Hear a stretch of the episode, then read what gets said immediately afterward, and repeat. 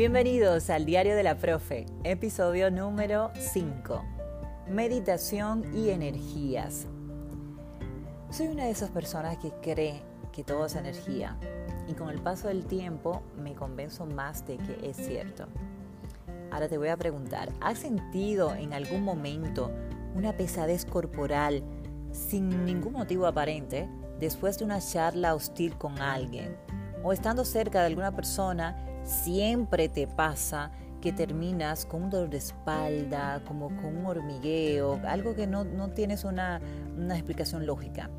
Pues es muy probable que esa persona te esté absorbiendo energía. Y sí, sé que suena raro, pero a todos nos ha pasado y créeme que es cierto.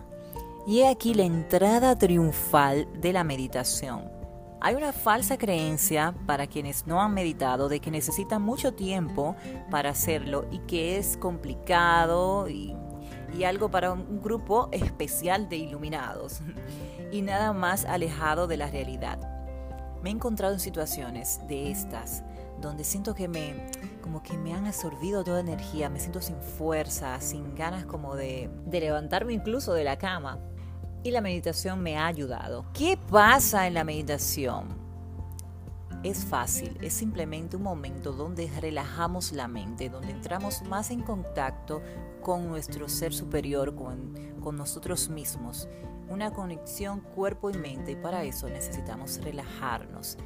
No hace falta mucho tiempo, 5 minutos, 10 minutos, donde puedas simplemente vaciar la cabeza. Para algunas personas acostarse en el pasto, mirar el cielo o hacer em, algún cuidado de plantas, trabajar con las plantas, alguna actividad manual donde simplemente puedas lograr esa relajación. Esto puede incluso servir como meditación. Con la práctica de yoga también podemos equilibrarnos energéticamente.